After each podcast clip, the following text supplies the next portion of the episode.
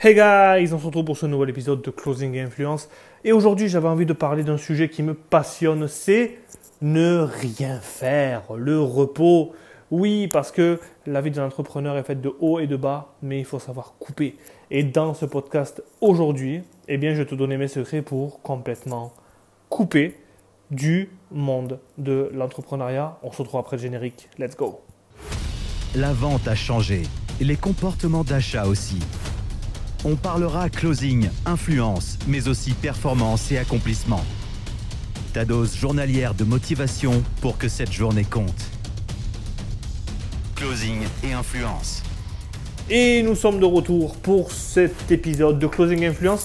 Et je voulais te dire quelque chose aujourd'hui, c'est que le week-end, c'est sacré. Oublions la légende qui dit oui, il faut que tu sois un hustler, il faut que tu fasses plus que les autres.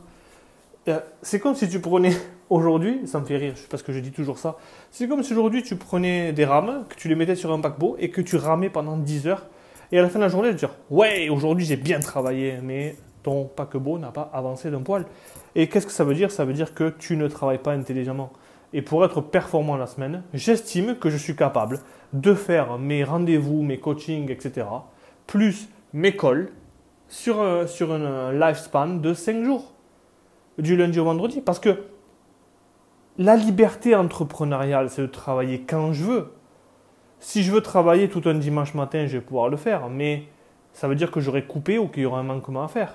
D'un autre côté, ce que je ne veux pas faire, c'est être prisonnier de mon business. Et en étant prisonnier de mon business, je ne pourrai pas savourer ce que c'est que le repos, ma famille, et ce que je sais faire habituellement, euh, il n'y a pas que la vie, il n'y a, pas que le business dans la vie, il y a aussi des lectures autres que des livres business. D'ailleurs, toi qui m'écoutes, c'est quand la dernière fois que tu as lu un livre autre que business, autre que développement personnel, autre que coaching C'est quand que réellement tu t'es lu un bon roman pour t'évader.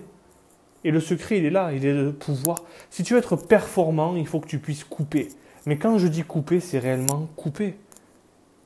Et je l'ai compris un peu plus trop tard peut-être, ou ça fait que quelques temps que je coupe réellement et comme par hasard, mes performances sont montées en flèche. Et donc, si tu écoutes ce podcast aujourd'hui, je veux que tu comprennes que tu dois absolument avoir une vie séparée d'une vie de performance. Et ça pourrait être le sujet d'un prochain podcast parce que j'ai construit. Non, mais tu sais quoi? Je vais le faire en live. On va parler sur ce podcast-là de mon alter ego. Qu'est-ce que c'est mon alter ego? Eh bien, c'est la personne que je suis dans mon bureau. Et lorsque j'ouvre la porte de mon bureau et que je sors de mon bureau, je suis une personne complètement différente. Je suis un papa, je suis un mari. Parce que l'entrepreneur n'a pas, pas, passé la porte. C'est-à-dire que mes challenges, mes victoires, mes soucis, mes, ma baisse d'énergie, tout, tout le tralala, je l'ai stoppé à la sortie de mon bureau. Alors moi, je rentre pas du bureau en voiture parce que j'ai une pièce à moi dans laquelle je fais mes, mes clauses, je fais mes coachings, c'est mon univers. Et dans cet univers-là, c'est Angelo le closer ou Angelo l'entrepreneur qui est là. Dans le reste de la maison, ce n'est pas Angelo le closer, c'est Angelo le papa, Angelo le mari, Angelo le, le maltais, Angelo, le, Angelo tout court. Et donc cette faculté que j'ai de basculer de l'un à l'autre, eh bien c'est le secret de l'équilibre des forces. On en revient toujours à ça. À combien tu es équilibré entre tu veux avancer, tu veux réussir, mais à combien tu dois te ressourcer.